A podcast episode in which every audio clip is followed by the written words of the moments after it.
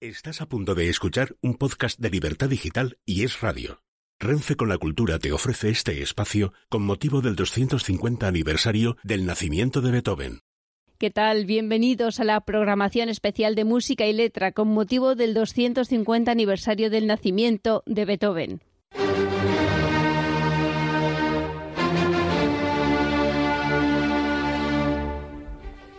¿Qué tal? ¿Cómo estáis? Bienvenidos al podcast de Andrés Amorós, que como sabéis se ha estrenado con 10 episodios dedicados al compositor y pianista alemán Ludwig van Beethoven, con motivo del 250 aniversario de su nacimiento. ¿Qué tal, maestro Amorós? ¿Qué tal, Nuria? Creo que hoy seguimos avanzando y hoy toca Sinfonía 1, 2, 3 y 4. Sí, empezamos con las sinfonías, que es la gran creación, lo más popular de Beethoven, lo que conoce, digamos, casi todo el mundo, y además que le da forma definitiva a las gran sinfonías románticas. Son nueve, como sabemos, entonces van a ser tres programas. En el primer programa, por orden cronológico, sinfonías primera, segunda, tercera y cuarta. Mira, a mí me gusta mucho la primera, que la gente dice que es como Haydn, es alegre, es una cosa que ah, yo agradezco mucho la música que te da alegría, que te compensa de los dolores de la vida.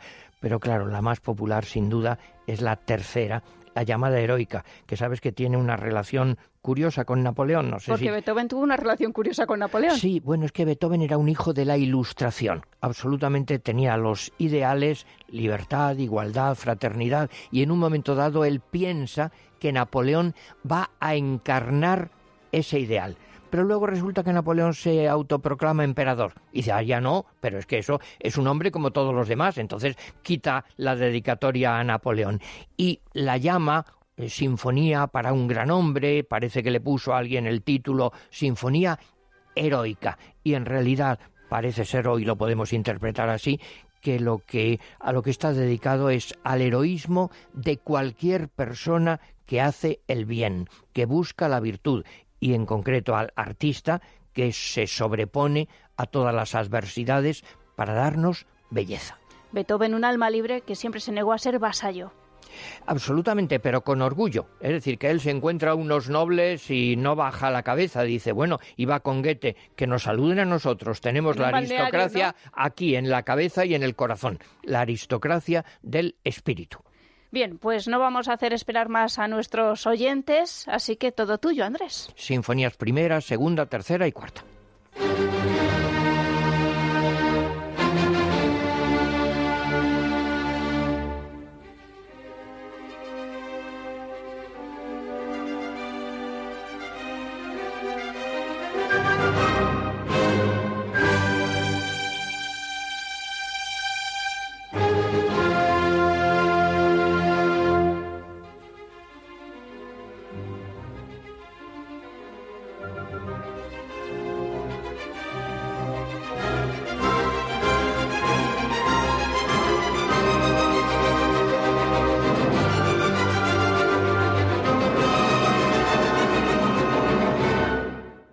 Continuamos con este ciclo de Beethoven y entramos hoy en el género pues más popular, sin duda ninguna, que son las sinfonías, ya saben, son nueve sinfonías, la décima se perdió y vamos a escuchar algún fragmento, algún tiempo completo, eso sí, de cada una de ellas, en tres programas.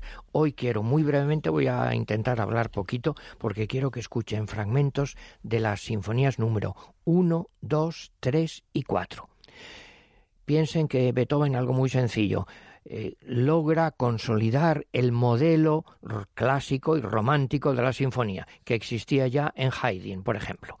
La primera sinfonía es del año 1800, cuando Beethoven había nacido en el 70, pues se tiene 29, 30 años cuando la compone, la dirigió él en Viena en el, en el estreno y en general la crítica opina que esto es pues muy Haydn todavía, muy Mozart. A mí me parece, y perdonen yo que soy tan ignorante, pero yo aquí veo ya mm, signos muy claros de la personalidad de Beethoven, una vitalidad, una alegría absolutamente desbordante, una fuerza tremenda. Algunos ven el canto de cisne del siglo XIX, yo me permito decir que es ya la alborada del nuevo estilo escuchamos el final de una alegría desbordante, el cuarto tiempo alegro de la primera sinfonía de Beethoven por la London Symphony dirigida por Joseph Cripps. Son seis minutos y medio.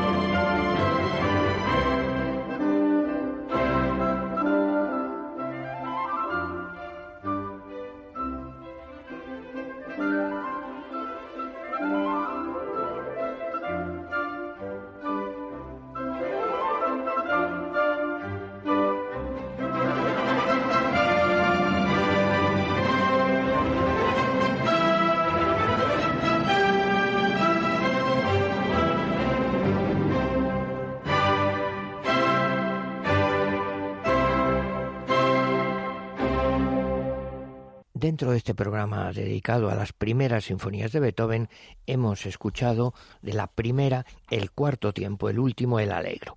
Pasamos a la segunda, también el cuarto tiempo, Allegro molto.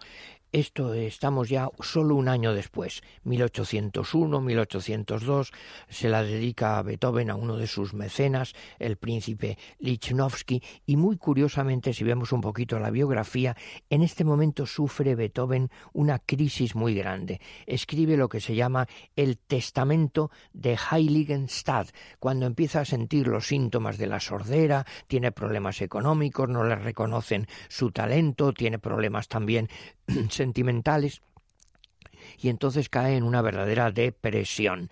Pero mm, incluso se plantea el suicidarse y llega a una conclusión, que no, que debe seguir viviendo para escribir música, porque Dios, la naturaleza, quien ustedes quieran, le ha dado un talento y él está obligado a devolverle a los seres humanos ese talento en forma de música. Bueno, este cuarto movimiento de la segunda sinfonía se ha dicho que es una apoteosis de un ritmo endiablado que hasta entonces no se conocía, aunque sigue siendo muy clásica, muy en la línea de Haydn, pero ya empieza y acaba de una manera muy abrupta y es un ejemplo ya de la nueva originalidad. La prueba que cuando se estrenó, pues la crítica fue muy dura. Leo unas frases. Es un monstruo imposible, un dragón herido que se retuerce con horribles movimientos etcétera. Imagínense la crítica muchas veces como es incapaz de comprender las novedades. Bueno, lo vamos a escuchar en una versión muy importante, la orquesta de Munich, dirigida por un director por el que yo siento debilidad absoluta, don Sergio Celibidache. Cuarto tiempo de la segunda sinfonía de Beethoven. Siete minutos.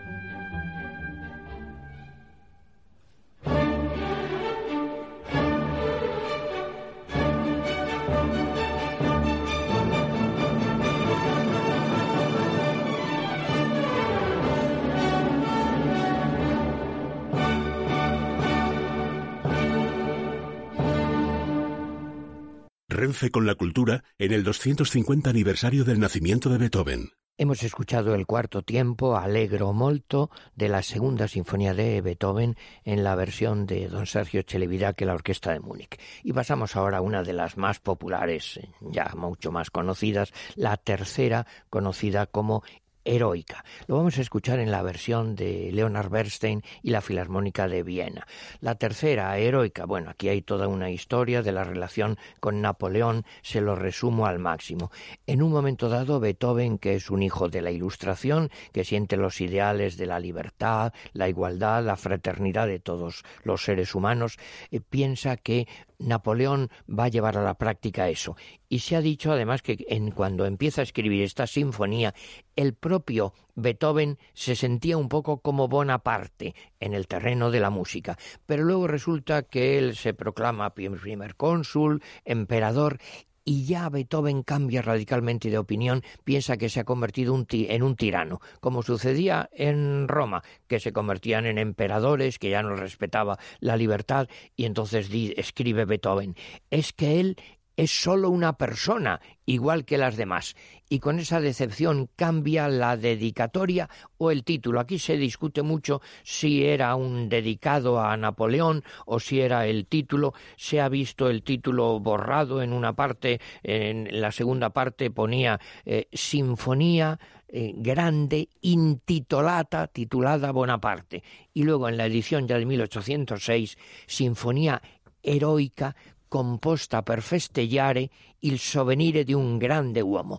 compuesta para festejar el recuerdo de un gran hombre. Es una obra absolutamente extraordinaria, es un punto, digamos, de, perdón, de inflexión en el desarrollo histórico del género sinfonía. Aquí está iniciando el periodo medio, ya con un estilo nuevo, verdaderamente heroico abre de par en par las puertas del romanticismo. La crítica la encontró al comienzo demasiado extraña, demasiado bizarra. Vamos a escuchar así pues este primer tiempo conocidísimo, el alegro, son 17 minutos.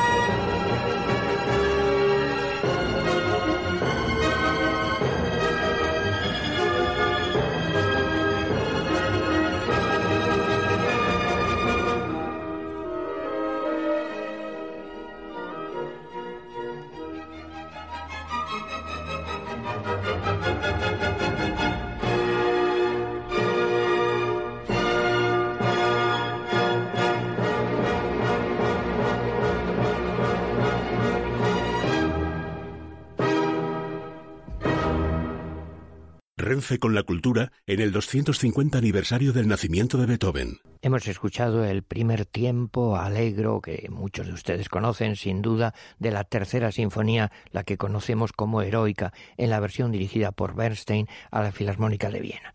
Y ahora vamos a escuchar el cuarto tiempo final de esta sinfonía, El Alegro, en la versión de la orquesta de la RAI, dirigida por un asiático, Myung Bun Chun. Cuando se estrenó en Viena, esto causó más sorpresa que admiración. Luego llegó la admiración enorme de los románticos. Por ejemplo, Berlioz decía que era tan grandiosa en la idea como en el desarrollo, y para muchos es, junto con la novena, la más original, la más novedosa de todas las sinfonías de Beethoven. Escuchamos así pues el final, cuarto tiempo alegro de la tercera sinfonía. Son doce minutos.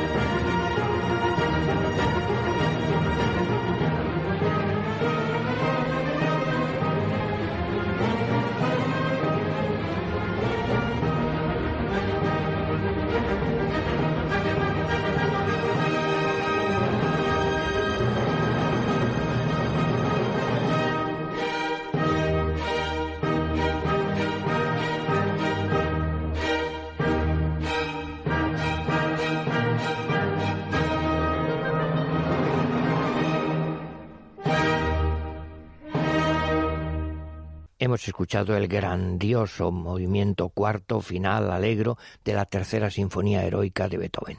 Y acabamos, lo digo muy rápido, ya no tengo tiempo casi para hablar, con el tiempo primero, adagio de la cuarta sinfonía, un alegro vivace. Esta es mucho menos conocida, situada entre la tercera y la quinta. Decía Schumann, se ha hecho famosa la frase, una esbelta doncella griega situada entre dos gigantes nórdicos. Les dejo con la cuarta sinfonía de Beethoven. Hasta el próximo día.